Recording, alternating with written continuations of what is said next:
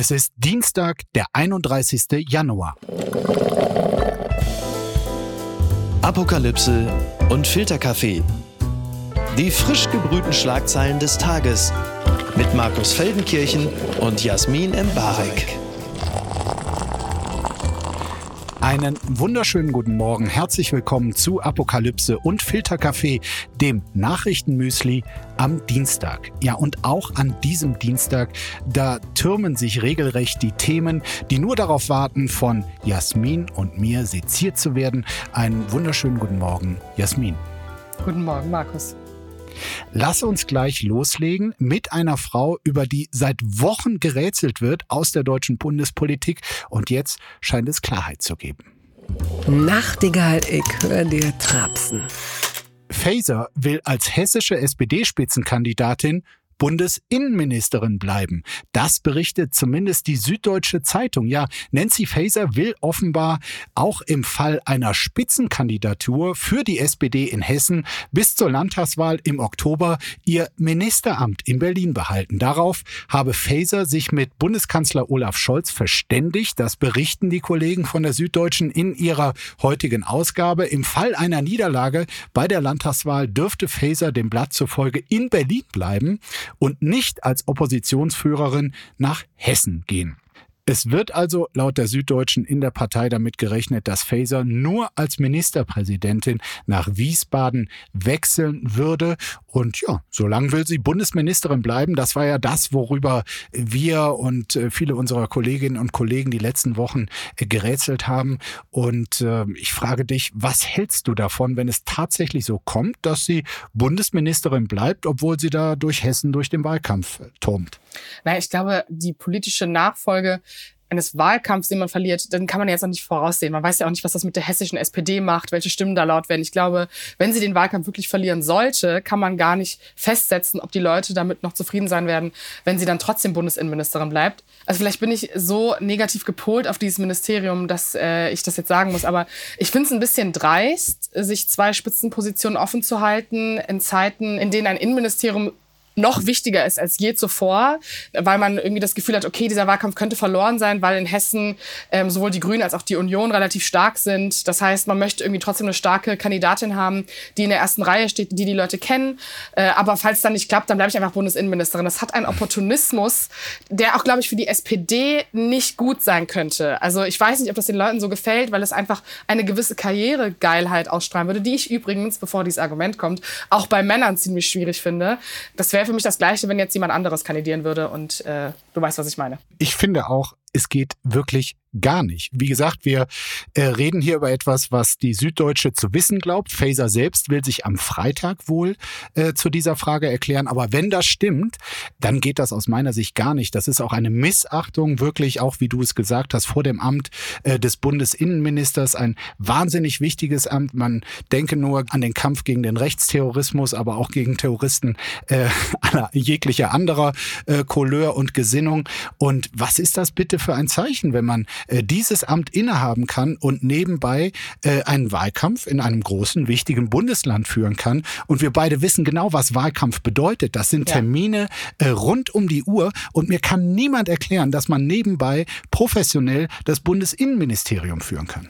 Naja, ich finde auch, es zeigt, wie wenig Respekt die SPD vor Kandidaturen dieser Art zu scheinen hat. Also die SPD verliert ja durchschnittlich die Landtagswahlen oder, oder gewinnt sie mit geringeren Wählerstimmen, als es vorher der Fall war. Und äh, ich glaube, die SPD muss sich durchaus Sorgen darum machen, welche Wahlkreise sie prinzipiell noch zu holen hat, ob auf Landesebene oder Bundesebene. Gerade bei einem Bundesland wie Hessen, das schwarz-grün regiert ist und man ja eigentlich in der Bundesebene im Kanzleramt sitzt, sich zu sagen, okay, das ist eine Chance, hier ein Bundesland zu holen und 100 Prozent in das Ganze zu stecken, zeigt erstens, dass es sozusagen nicht wichtig zu sein scheint und zweitens, dass man eine Bundesministerin als Spitzenkandidatin holen möchte, unabhängig davon, dass die Presse ja seit Monaten rätselt, ob sie das macht, wie das gemacht werden soll, ob das Kabinett dann verändert wird. Das heißt, es ist ja äh, auch einfach prinzipiell eine Unruhe und eine Ungewissheit gewesen in den letzten Monaten, die einfach der Lage überhaupt nicht angemessen ist. Und ja. äh, ich muss ehrlich sagen, ich habe das Gefühl, das geht nicht einfach positiv aus. Sagen wir mal, sie, selbst wenn sie es gewinnt, also bis dahin sich diesen Posten warm zu halten, in der Zeit hätte sich schon jemand Neues einarbeiten können, wie viel äh, politische Energie da auch verloren geht und auch Zeit, um Dinge zu beschließen, voranzuschieben. Ich weiß nicht. Nur mal äh, zur Info, aktuell liegt die Hessen-SPD in äh, den jüngsten Umfragen rund fünf Prozentpunkte hinter der CDU. Also das ist jetzt auch noch gar nicht ausgemacht, auch wenn der neue Ministerpräsident in Hessen, Boris Rhein, jetzt noch nicht so bekannt ist. Aber ähm, ich sag mal, das ist jetzt auch nicht sicher, dass sie dort Ministerpräsidentin wird. Und eine Sache, Jasmin, fand ich total lustig, darauf äh, weist die SZ hier auch hin, dass als historische Parallele für diesen Schritt ähm, wohl SPD-intern dort genannt wird, dass 1995 der damalige CDU-Bundesinnenminister, und jetzt halte ich fest, Manfred Kanter auch Spitzenkandidat in Hessen gewesen sei. Also wirklich ein sympathischeres Vorbild hätte man sich hier gar nicht suchen können. Also das, damit ist natürlich alles legitimiert. Und eine Sache ist mir auch noch eingefallen. Vor ein paar Jahren, ich weiß nicht, es war 2012 oder so, da wollte ein gewisser Norbert Röttgen mal Ministerpräsident von Nordrhein-Westfalen werden. Damals war er allerdings auch Bundes- Umweltminister und äh, er wollte dieses Amt auch nicht aufgeben. Und als er gefragt wurde, ob er im Zweifel auch bereit wäre, als Oppositionsführer nach Nordrhein-Westfalen zu gehen, hat er gesagt, nein. Er hat dafür von den Wählerinnen und Wählern in Nordrhein-Westfalen eine absolut verdiente Klatsche bekommen. Und äh, ich meine, diese Hybris wurde damals von Angela Merkel äh, damit bestraft, dass sie Röttgen ins Kanzleramt zitiert hat nach der verlorenen Wahl und ihm die Entlassungspapiere mitgegeben hat. Also der war wirklich unten durch. Und das ja, super Vorbilder haben Sie da, Frau Faeser. Kartoffel der Woche. CDU-Präsidium fordert Maaßen zum Parteiaustritt auf. Das äh, berichten alle Medien und alle, die sich auf Twitter bewegen. Das ist eigentlich ein wirklicher Hammer, äh, dass sozusagen auch Friedrich Merz eingesehen haben muss, okay, diese Abgrenzung zu der Rechten ähm, und zu Menschen, die der AfD irgendwie sympathisch sind, die müssen wir ziehen. Klang noch vor ein paar Tagen ja ganz anders.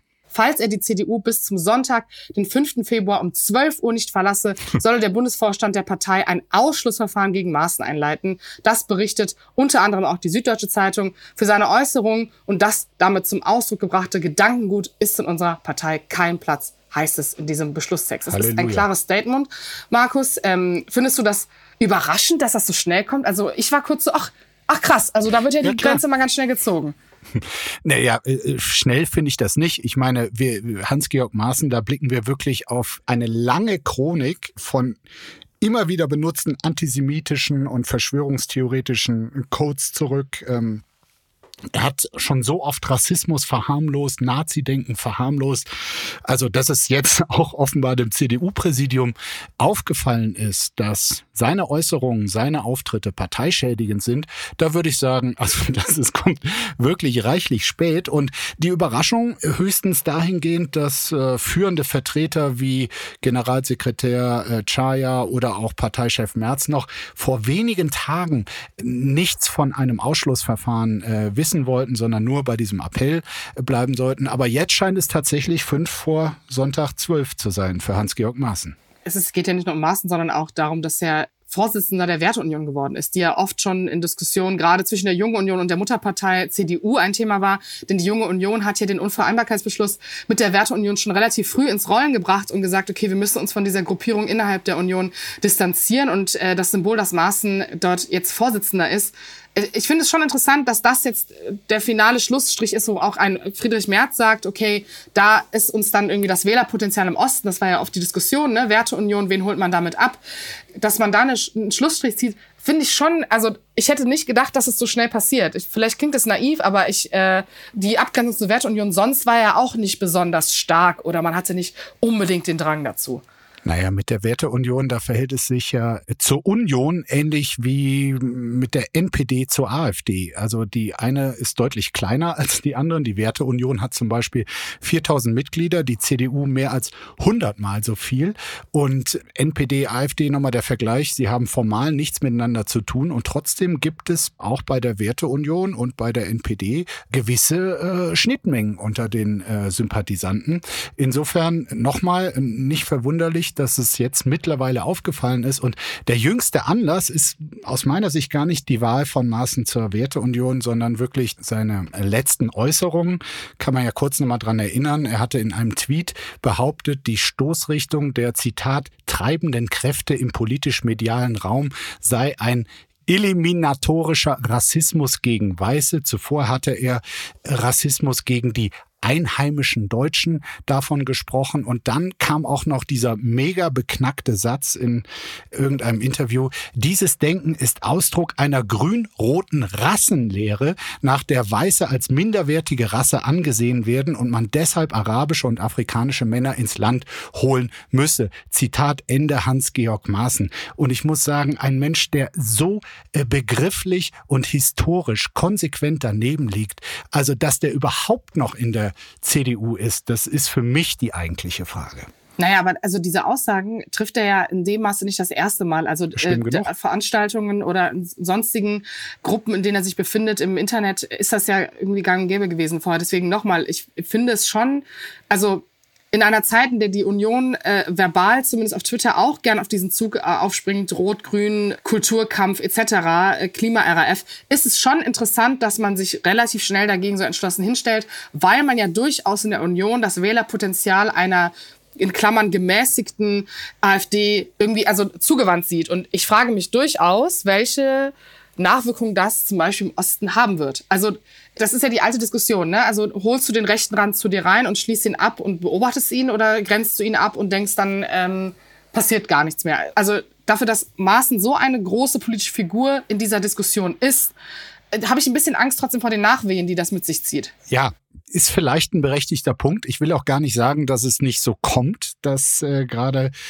im Osten dann einige mit Hans-Georg Maaßen sympathisieren, aber bei aller Liebe für parteitaktische Spekulationen, die wir beide natürlich auch sehr gerne machen. Also wer so einen antisemitischen und verschwörungstheoretischen Müll verzapft, den kann man ja nicht aus äh, Rücksicht auf äh, den einen oder anderen Wählerpunkt bei Landtagswahlen in Ostdeutschland trotzdem dulden. Nee, Parteiausschluss total. kommt für parteischädigendes Verhalten. Und natürlich zieht er, wenn er unwidersprochen als CDU-Mitglied einen solchen Müll verzapft, die Partei insgesamt mit runter. Und nee, ja. das, äh, das meine ich gar nicht, sondern ich, das ist definitiv der richtige Schritt. Das möchte ich gar nicht in Frage stellen. Aber ähm, erstens kommt es dafür, dass es jetzt kommt, kocht halt das Ganze, worüber wir die letzten vier Jahre diskutiert haben, wieder hoch. Und ich frage mich, was das in der politischen Debatte bedeutet. Äh, ich erinnere mich an irgendwie Weltkollegen der letzten Wochen, äh, die das kommentiert haben, die da irgendwie sozusagen die Neuaufmachung eines Kulturkampfes entdecken. Und wenn die richtigen Menschen in die richtigen Gruppen mobilisieren für diese Nischendebatten, für diese verbalen Debatten, die irgendwie wichtige politische Themen von der Tagesordnung drängen, sehe ich uns jetzt auch schon die nächsten sechs Wochen hier im Podcast darüber diskutieren. Weißt du, was ich meine? Also absolut. Formal tickt ja jetzt die Uhr für Hans-Georg Maaßen. Du hast es gesagt, Sonntag 12 Uhr. Wenn ich mal eine kleine Prognose hier wagen darf. Er wird den Teufel tun ja. und diese Aufforderung äh, nachkommen. Er will natürlich trotzig und stolz CDU-Mitglied bleiben. Er will sozusagen den Sarrazin machen, äh, für den es ja auch also äh, wirklich nicht in Frage kam, die SPD-Parteimitgliedschaft zurückzugeben. Und warum? Weil das natürlich quasi diese Parteimitgliedschaft sein Geschäftsmodell war. Alle haben nur über ihn geredet, weil es darum ging, hier redet ein SPD-Mitglied. Wenn es irgendein NPD-Mitglied gewesen wäre, hätte sich ja keiner gewundert. Und um dieses Alleinstellungsmerkmal weiß jetzt natürlich auch Hans-Georg Maaßen und das Geschäftsmodell Maaßen beruht in entscheidender Art und Weise auf seiner dämlichen Mitgliedschaft. Ja, total. Und ich erinnere mich an so äh, Nischendebatten, die ganz groß diskutiert wurden, als bei Sarrazin darum ging, wie man sich davon distanziert. Ich erinnere mich an Margarete Stokowski, die in einer Buchhandlung nicht gelesen hat, weil es dort ein Buch von Sarrazin gab. Und ich sehe uns, wie gesagt, einfach genau in diesem Mischmasch an Debatten. Bitte empören Sie sich jetzt. Pistorius stellt sich in Kampfjet-Debatte hinter Scholz. Das berichtet der Spiegel. Verteidigungsminister Boris Pistorius, SPD, will sich nach den angekündigten Panzerlieferungen an die Ukraine nicht auf eine Debatte über Kampfjets einlassen. Überlegungen, ob die Bundeswehr Flugzeuge abzugeben habe, seien, Zitat, hypothetische Fragen, auf die er nicht antworte, sagte Pistorius beim Einsatzführungskommando der Bundeswehr in Schwilosee bei Potsdam, und zwar gestern. Und im Übrigen hat der Bundeskanzler dazu mein meines Wissens alles gesagt, so Pistorius weiter, was zu sagen ist. Olaf Scholz hatte die andauernde Debatte über die mögliche Lieferung von Kampfjets in der Ukraine ja bekanntlich kritisiert und von einem Überbietungswettbewerb gesprochen. Und bevor wir jetzt darauf eingehen, wer hier wen überbietet, interessiert mich einfach, auf wessen Seite bist du?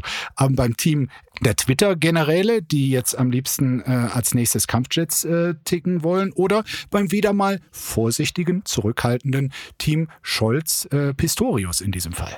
Ich muss ehrlich sagen, ich bin in gar keinem Team, sondern ich finde äh, die politische Beobachtung, also den Verlauf dieses Krieges zu sehen und zu wissen, in welcher Sekunde man mit was dienen kann, viel sinnvoller, als darüber zu philosophieren, was in den nächsten Monaten doch noch geliefert werden könnte, weil es sozusagen auch mittlerweile in so einer Twitter-Bubble einen symbolpolitischen Effekt hat, einfach zu, Dinge zuzusichern.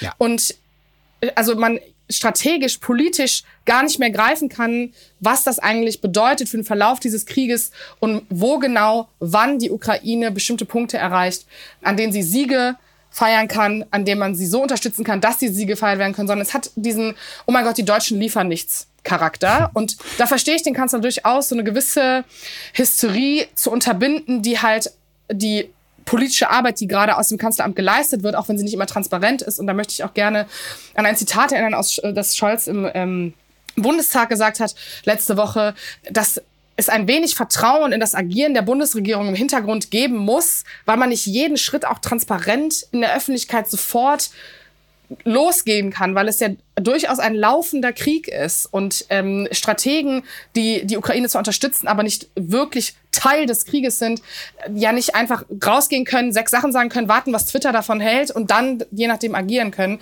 Deswegen finde ich diese Lieferungsdebatten von so Leuten auf Twitter auch, die eigentlich keine Ahnung haben von Kriegsführung noch von Verteidigung, relativ leidig und äh, finde es auch interessant, dass Pistorius und Scholz da äh, anscheinend jetzt schon ein sehr eingespieltes Team sind, was so diese schnelle Reserviertheit bei Fragen betrifft, äh, die sie nicht beantworten wollen. Ja.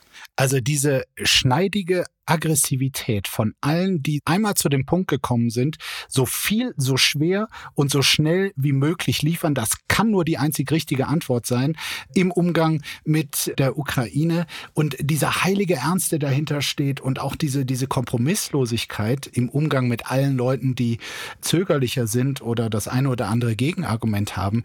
Also das finde ich auch, das hat einen Grad angenommen, was äh, bedenklich ist. Nun gibt es aber nicht nur die Twitter-Generäle oder die weibliche Form davon, sondern ja tatsächlich auch ähm, äh, Mitglieder der, der Führungsebene von SPD oder Grünen, sagen wir mal Saskia Esken, die bei Kampfjets sich diese Option zumindest offen halten will. Also das heißt, ähm, es gibt da schon auch innerhalb der Bundesregierung einiges zu klären. Ja, absolut. Aber ich habe auch das Gefühl, auch innerhalb der Bundesregierung äh, mit bestimmten Aussagen nach draußen zu gehen, hilft ja nicht bei dem Gesamtprojekt, das also eine sinnvolle Lösung in den nächsten Monaten zu finden oder eine sinnvolle Unterstützung für die Ukraine aufzubauen, die nicht davon beeinflusst ist, was die Öffentlichkeit die ganze Zeit bellt, ja. die übrigens nicht betroffen ist. Also ja. es ist was anderes, wenn Zelensky etwas fordert, es ist was anderes, wenn hierhin geflüchtete Ukrainer etwas fordern. Das sind Perspektiven oder wenn Menschen, die sich mit Verteidigungspolitik befassen, etwas fordern. Ja. Aber dieses ähm, jeder aus jeder Partei wirft einfach mal irgendwas in die Presse und guckt mal, was passiert, weil dann kann man auf jeden Fall klatschen und sagen, ja, okay,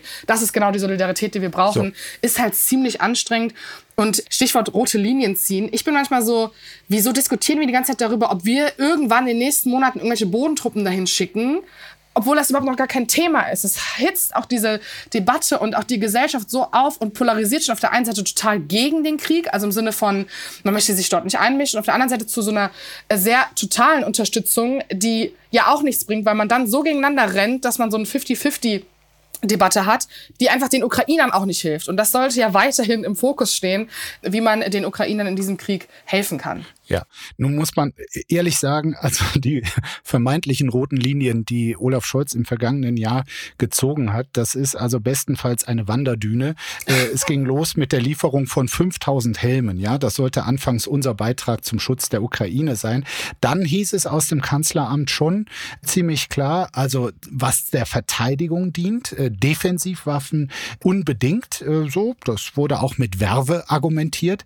Nun ist spätestens seit den zugesagten zugesagten Lieferungen von Mardern und Leopard 2 sind wir längst äh, in dem Bereich der äh, absoluten äh, Offensivwaffen und ich sag mal Flugzeuge und darum geht ja die Diskussion. Äh, da ist man sich übrigens auch in der Union nicht äh, einig. Da hat der eine Johann Wadepool äh, das schon lange gefordert. Andere aus der Union sagen auf gar keinen Fall. Das ist genau die schwer zu ziehende Grenze. Aber ich finde, so schwer ist sie nicht zu ziehen, weil es gibt dann am Ende doch nochmal einen Unterschied zwischen Kampfpanzern und äh, Kampfjets. Und äh, ich weiß, dass es für die äh, Ukraine wahnsinnig wichtig ist, den Luftraum zu verteidigen. Aber deshalb würde ich tatsächlich sagen, alles, was der Ukraine bei der Luftabwehr hilft, wie zum Beispiel die Lieferung dieses äh, wirklich sehr guten Systems Iris-T, ja. das ist jetzt wichtig und richtig, aber nicht Kampfjets. Nee, da würde ich dir geschlossen zustimmen, Markus. Zumindest gibt es hier Einigkeit um Recht und Freiheit, ne? Was ist denn da schiefgelaufen? Lauterbach sieht Schulschließungen im Rückblick kritisch. Das berichtet der Spiegel. Ich weiß, Markus, ähm, du bist ganz heiß, schon deine Meinung zu sagen, aber ich muss das ganz kurz einführen, weil es gibt ja Menschen, Unbedingt. die sich nicht dauernd mit Lauterbach und Corona befassen ähm, und auch irgendwie Corona schon vergessen haben. Aber es soll ja so eine Art von Reflexion geben in der Politik und die hat Lauterbach hier wohl äh, für sich kurz gefunden. Denn der Bundesgesundheitsminister hält die längere Schließung von Schulen und Kitas in der Corona-Pandemie im Rückblick für unnötig. Das ist ja eine relativ große Bombe, wenn wir ehrlich miteinander sind, weil Lauterbach ja zu den Menschen gehört hat, die eigentlich vehement dafür plädiert haben. Und ich erinnere mich an aufgehitzte Eltern, auch im Internet. Äh, und ich muss auch sagen, ich war ehrlich gesagt nicht so ein großer Fan davon, das durchgehend zu machen und irgendwie präventiv die gesamten zwei Jahre immer wieder auf dieses Tool zurückgreifen zu können. Aber äh, du kannst einfach mal sagen, was du davon hältst, weil du bist der Lauterbach-Experte. Also ich war definitiv eher im plakativen Team Vorsicht äh, während der Corona-Zeit und war trotzdem immer gegen diese umfänglichen Schulschließungen, die wir gerade zu Beginn der Pandemie hatten, weil ich die Prioritätensetzung einfach falsch fand. Weißt du, ja. jeder Betrieb, der irgendeinen Scheiß herstellt, der durfte normal, äh, fast normal weiter. Und das aber, wo, wo man so blumig immer sagt, das ist unser Kapital als Gesellschaft der Zukunft, nämlich äh, die Kinder und die, die heranwachsen und deren Bildung, da wurde einfach kategorisch äh, geschlossen. Und das hat natürlich, das haben äh, Pädagogen, das haben Psychologen mittlerweile zur Genüge dokumentiert. Das hat natürlich schwere äh, Folgen hinterlassen bei vielen äh, Schülerinnen und Schülern. Und da war man definitiv zu rigoros, auch Lauterbach, wobei ich mich jetzt bei der ganzen Debatte nochmal daran erinnert habe. Ich glaube, es war im Herbst 2020 oder 21. Da war jedenfalls wieder die großen Beratungen, okay, was muss jetzt bei der angehenden Winterwelle alles geschlossen werden? Und da waren auch die Schulen wieder in der Diskussion. Und damals hat sich aber die Bundesregierung dagegen entschieden. Und Lauterbach hat dann später gesagt, als es dann wieder ein Winter mit vielen schwer Erkrankten und auch Toten gab, es war rückblickend ein Fehler, die Schulen da rauszulassen. Insofern ist das, glaube ich, auch diese Position, die schwankte da doch stark hin und her. Ja, ich finde auch, also zu der Debatte gehört ja auch, das, was man falsch gemacht hat, irgendwie aufzuräumen. Und die mhm. Bundesregierung ist ja nicht so gut darin, das, was die Kinder in den letzten zweieinhalb Jahren äh, mitgemacht haben, irgendwie wieder aufzurollen oder im, im Bildungssystem eine Debatte darüber entstehen zu lassen, wie man diese Zeit eigentlich aufholt, was das eigentlich genau bedeutet für diese Kinder und für diese Generation. Ähm, ich habe einen Bruder und ich möchte ehrlich sagen, der ist jetzt im Abitur. Das waren so schlimme drei Jahre, ja. dass ich mich frage, wie diese Generation überhaupt einen Abschluss machen soll und danach funktionieren soll. Also es sind wirklich wichtige Jahre, die da fehlen. Es ist viel Stoff, der da fehlt. Es ist auch psychisch eine hohe Belastung, die mhm. bei vielen nicht aufgearbeitet ist. Das geht von äh, fehlenden Jugendpsychologen bis hin zu Therapieplätzen die das ja gar nicht auffangen konnten, schon vorher nicht ausfangen konnten. Und da frage ich ja. mich auch bei einem Gesundheitsminister, okay, das kann man jetzt irgendwie nett reflektieren und ein paar Applaus-Smileys auf Twitter dafür ernten, aber was folgt denn daraus? Ne? Was für eine Infrastruktur baut man auf, um äh, zumindestens die die Nachwirkungen etwas abzurunden, auch wenn ja. ich glaube, dass viele von denen äh, gar nicht mehr irgendwie aufzufangen sind. Unterm Radar. Tunesische Parlamentswahl. Nur jeder Zehnte stimmte ab, das berichtet die FAZ. Die tunesische Wahlbehörde gab nun die vorläufige Wahlbeteiligung mit 11,3 Prozent an. Sie war damit nur minimal höher als die Beteiligung von 11,2 Prozent in der ersten Runde der Wahlen am 17. Dezember. Viele Parteien in Tunesien boykottierten die Abstimmung. Sie werfen Präsident Kais Sayed vor, das Parlament mit seinen Reformen unrechtmäßig entmachtet zu haben und die Demokratie in Tunesien zu untergraben. Darüber haben wir auch schon mal gesprochen hier, Jasmin, in diesem ja. äh, Podcast. Nun also wirklich dieses unterirdische, unterirdische Wahlbeteiligung. Das heißt, das ist mal Boykott, der wirklich sichtbar ist. 11 Prozent ist natürlich total peinlich und ähm, was glaubst du, was, was wird das jetzt für Konsequenzen haben? Äh, der Grund, warum, ähm, um das ganz kurz aufzufangen, äh, warum der Boykott dieser Parteien stattgefunden hat, war unter anderem auch, dass die Stimmengleichheit dafür sorgen soll, dass der junge Kandidat den Wahlkreis bekommt. Und dagegen haben sich viele Parteien aufgelehnt, weil auch in Tunesien ähm, nicht alle Politiker unter 30 sind. Das heißt, man hat Zeit eigentlich einen Staatsstreich vorgeworfen. Das ist aber, eigentlich sind das nur Zeitgeschichten. Ich äh, würde das Ganze etwas emotional aufrollen und sagen, Tunesien ist ein Land, das nach dem arabischen Frühling und nach dem Abgang der Diktatur äh, von einer gewissen Art von Demokratie geträumt geträumt hat, aber die Infrastruktur äh, politisch dafür überhaupt nicht gegeben war und sich dementsprechend auch Politiker wie Said in, im System profiliert haben, die nicht das verfolgen, was junge Menschen sich bei diesem arabischen Frühling gedacht haben. Ähm, es geht hier immer noch um ein Land, das sehr jung ist, das sehr viele Menschen hat mit Universitätsabschlüssen oder mit Menschen, die Ausbildungen haben oder machen wollen, äh, die keine Arbeitsplätze finden. Ähm, es gibt äh, wenig Infrastruktur, es gibt eigentlich keine Chancen für junge Menschen anzuknüpfen. Also es, von Auswanderung bis Einwanderung. Es ist sozusagen ein Land, das komplett lahm liegt, pleite ist. Der Staat ist pleite. Und die Angst vor diesem drohenden, erneuten, großen, großen Kollaps ist so groß, dass, dass das Vertrauen in die Politik noch mehr schwindet, als es sozusagen nach dem arabischen Frühling peu à peu wieder stattgefunden hat, mhm. weil äh, die demokratischen Wahlen in den Augen der jungen Menschen nichts gebracht haben. Ähm, das heißt, äh, ich kann das auch aus meiner Familie, dass Menschen äh, mit Universitätsabschlüssen Jobs machen, die nicht dem entsprechen. Menschen mit Doktortiteln, also selbst vermeintlich sichere Jobs, wie zum Beispiel äh, Lehrer sein, äh, bei der Polizei arbeiten, sind noch keine Garantie dafür, dass die Auszahlung oder das, das Gehalt prinzipiell zum Leben reicht. Und ähm, das macht wütend, das macht Demokratie müde. Äh, das heißt, diese Wahl ist eigentlich nur ein Vorspann darauf, ähm, was wir vielleicht an Protesten oder an äh, politischer Wut aus diesem Land in den nächsten Monaten erwarten können. Also ich finde es ja erstmal sympathisch, ähm, dass es da diese Geschlossenheit der Oppositionsparteien gab, die dann tatsächlich auch bei der Bevölkerung so reussiert hat, äh, dass es zu diesem wirklich blamablen Abstimmungsergebnis äh, der Wahlbeteiligung kam. Aber weil du eben zu Recht arabischer Frühling gesagt hast, es ist, finde ich, wirklich nochmal interessant, weil Tunesien war ja eins der wenigen wenigen, äh, bis vor kurzem zumindest noch eins der wenigen Positivbeispiele ja. als Folge aus dem arabischen Frühling. Und ich stelle mir auch oft die Frage, ob nicht alle derjenigen, die damals Hurra geschrien haben und gesagt haben, okay, schaut her, das ist die Social Media Revolution und das äh, Social Media ist quasi das Vehikel zu mehr Demokratie. Wie naiv das war, weil die ganzen Länder, angefangen bei Ägypten, ja, wo da gab es so einen richtig repressiven Rollback und die Regime, ähm, es sind heutzutage die Regime, die Social Media effektiv nutzen, nämlich um ihre Bevölkerung stark zu kontrollieren. Also es war rückblickend auch mit den ganzen Auswirkungen, die der arabische Frühling dann auf angrenzende Diktaturen hatten, die sagten, okay, das müssen wir ernst nehmen. Es war damals wirklich gut gemeint und ein, ein Funke der Hoffnung irgendwie in der Welt und trotzdem die Bilanz ist verheerend.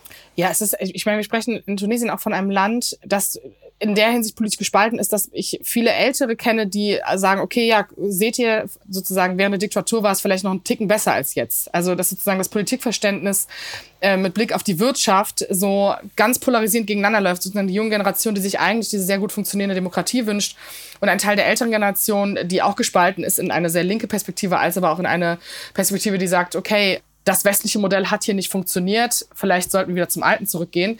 Äh, ich befürchte, und bei Tunesien hat das nur kurz geklappt und vielleicht auch im Augen des Westens, äh, weil man so dachte, okay, die haben sich jetzt politisch befreit. Wir reden hier immer noch von einem Land, das sich von einer derben Kolonialisierung nicht erholt hat, das keine starke eigene Wirtschaft aufbauen konnte im Zuge dessen und in einer Diktatur gelitten hat, die aber das Gerüst gehalten hat und dann die Chance zur Demokratie aufgrund der sehr maroden politischen Strukturen äh, nicht nutzen konnte. Und äh, ich hoffe, es wird nicht zu einer Art kommen, wie es 2011 war, weil das ist vielleicht fürs Social Media Feeling total geil zu denken, okay, das ist eine Art von Revolution und Menschen kämpfen für ihre Rechte. Aber in einem Staat, wo viel Korruption herrscht, ist das einfach auch nicht so viel Fun.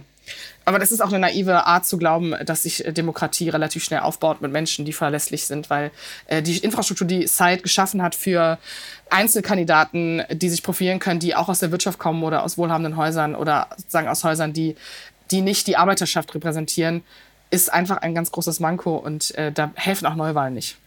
Äh, vielleicht sind wir am Ende trotzdem äh, mal optimistisch oder hoffen ein wenig, dass äh, dieses doch deutliche Zeichen dieser wirklich sehr, sehr geringen Wahlbeteiligung den tunesischen Präsidenten doch irgendwie zu denken gibt. Ich weiß, es ist naiv, aber hoffen kann man ja immer.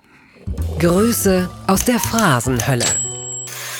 Blinkens heikle Nahostreise, das berichtet die Tagesschau. In einer extrem angespannten Phase reist der US-Außenminister Blinken in den Nahen Osten. Er kommt in die Region zu einer Zeit, in der die Spannungen zwischen Israel und den Palästinensern zu eskalieren droht. Noch in der vergangenen Woche machte der Sprecher des US State Department, Ned Price, klar, dass sein Chef Blinken als Vermittler nach Israel und in die Palästinensengebiete kommt und nach einer gemeinsamen Lösung sucht.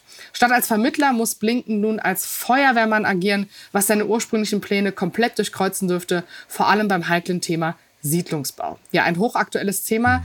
Ich muss ehrlich sagen, Markus, äh, du als äh, durchaus mehr USA-Experte als ich, äh, kannst viel besser einschätzen. Ist das Symbolpolitik, so eine Art Reise, oder bringt das was?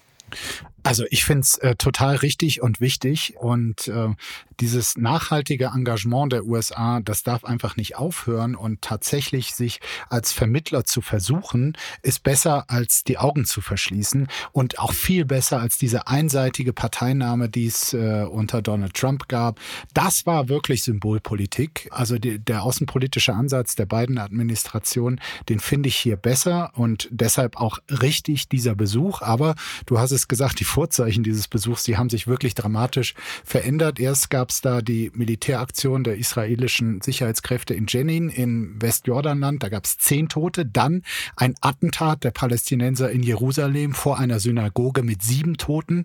Und ähm, ja, wenn sich Blinken da heute mit ähm, dem wieder israelischen Ministerpräsidenten Benjamin Netanyahu treffen wird, dann ist das einfach nicht mehr das, was er sich ursprünglich von dieser Reise erwartet hat. Und ich meine, Netanyahu ist natürlich ein, ein Hardliner, der dann auch äh, dieses furchtbare Attentat äh, vor der Synagoge nutzt, um nochmal Rechtfertigung für seine Politik der wirklich eisernen Hand gegenüber den Palästinensern einzuholen. Also die, die Lage ist total vertrackt und trotzdem ist äh, Amerika die einzige Macht, die theoretisch zumindest auf beiden Seiten äh, Gehör findet. Und deshalb kann man, ohne da jetzt ins Detail zu gehen, dem amerikanischen Außenminister nur wirklich sehr viel Fingerspitzengefühl wünschen und äh, eine glückliche Hand. Aber meinst du, dass es dazu führen kann, dass sagen die Kritik, die auch seitens den USA geäußert wurde bezüglich den Siedlungsbau, dass man die jetzt noch in dieses Ganze einbetten kann, weil ja. ich glaube, eine gewisse politische Energie, die man ja jetzt auch mitbekommt, ähm, die durch dieses Attentat äh, eine ganz bestimmte Absolutheit erzeugt, hm. macht es ja noch unmöglicher, Fingerspitzengefühl zu beweisen, wenn es relativ geschlossene Meinungen gibt. Weißt du, was ich meine? Ja, ich finde trotzdem, dass der Siedlungsbau von Seiten der USA an den Pranger gehört. Und also ich meine, es gibt tausend Sachen, die USA und Israel verbinden. Das ist eine, eine Freundschaft. Äh, da ist auch scheißegal, wer der gerade der Ministerpräsident in Israel ist. Und unter Freunden muss man sich die Wahrheit sagen. Und dass der Siedlungsbau unter anderem, neben vielen anderen Faktoren, einem Frieden im Nahen Osten im Wege steht, das ist ja offenkundig. So, und jetzt äh, kommt wirklich ein harter Bruch. Zwick mich bitte mal. Ja, äh, Jasmin, ich verrate hier äh, ja, ein bisschen aus unserer internen Kommunikation. Du hast mich äh, schon seit Tagen bombardierst du mich mit äh, Links zum neuen Podcast von Markus Söder. Äh, dass ich den unbedingt hören müsse, dass wir unbedingt eine Sondersendung machen müssen, dass wir jetzt ausführlich darüber sprechen müssen.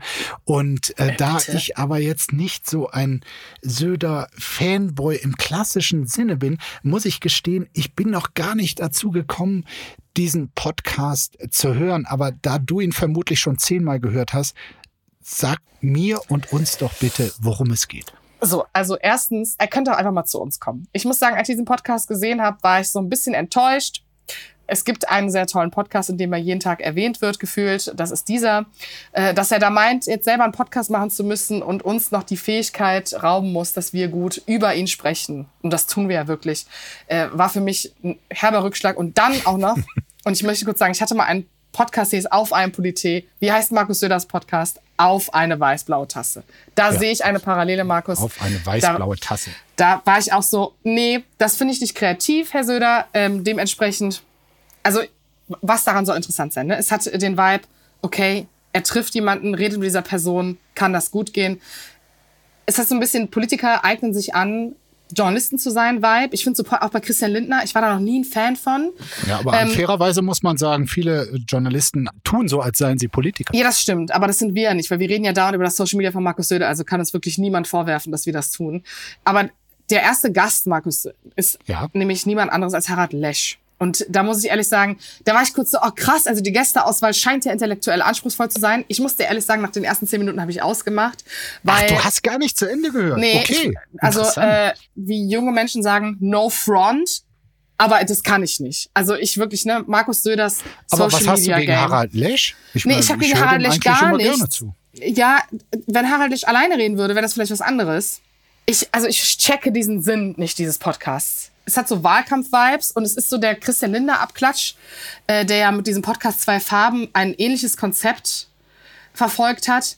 Und dementsprechend, ich muss den Podcast-Talk auch hier beenden, Markus, weil ja, es gibt nee, was viel Wichtigeres. I'm sorry, nee, es gibt ganz, ganz, ganz kurz. Du musst doch einfach mal ein bisschen auch, selbst wenn es Markus Söder ist, ein bisschen großherziger sein und auch selbstkritischer. Ich meine, du weißt selbst, ein erster Podcast ist wahnsinnig schwer. Hör ja. dir jetzt noch mal den ersten äh, Podcast von Lanz und Precht an, ja? Mittlerweile ein oh Erfolgspodcast. Du musst also, jetzt hier nicht noch einen mein, dritten du, Markus ins Ganze bringen. Weißt du, du zwei Markus, die bitte, mich irritieren, reicht. Aber äh, mal fernab vom Podcast, ne? Es gibt was ja. viel krasseres, Markus. Kannst du dir vorstellen, dass Markus dir dann noch eine Schippe draufgelegt hat in den zwei Wochen, die wir uns nicht gesehen haben? Äh, ja. Äh, Ach so, ja, ja gut, mhm. das ist passend. Ähm, ich weiß nicht, ob du auf TikTok unterwegs bist, ob du so ein kleiner Cyberboy bist. Ja, inkognito, aber gern. Es gab einen Eklat. Die CSU hat einen Clip gepostet, ja. in dem Markus Söder zu sehen ist. Äh, der ging ganze acht Sekunden und äh, das war eigentlich nur Werbung für eine Fragerunde, die Markus Söder gemacht hat. Das hat am Anfang, am Anfang sieht man überraschte schauende junge Frauen und dann einen harten Schnitt hin zu Söder, der an einem Schreibtisch sitzt. Im Hintergrund, jetzt halte ich fest, ist der Song The Bad Touch zu hören. Von der und es geht unmissverständlich um die anschließende Aufforderung des Sängers an eine Frau zum Sex. Guck mal, pass auf. Also auf TikTok gibt's viele Songs, die unter Videos gelegt werden, wo du dich fragst, was hat der Songinhalt mit dem Inhalt de, des, des zu Sehenden zu tun, ja? Auf Instagram auch.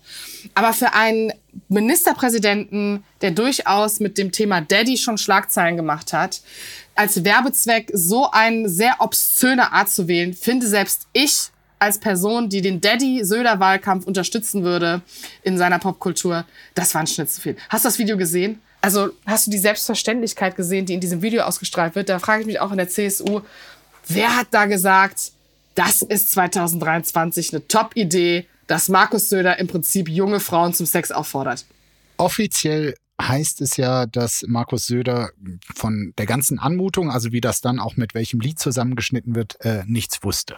Natürlich wusste er das nicht. Das ist äh, völlig klar, dass er davon nichts Es geht hier um ganz, ganz kluge äh, Strippenzieher, die dachten, ihrem Chef was Gutes tun zu wollen. Also irgendwie finde ich es auch nicht schlimm, aber ich finde es sehr schlimm, weil TikTok hat diese Selbstverständlichkeit, alles mit Sex zu verbinden. Aber wenn Politiker das machen, dann geht es halt nicht auf.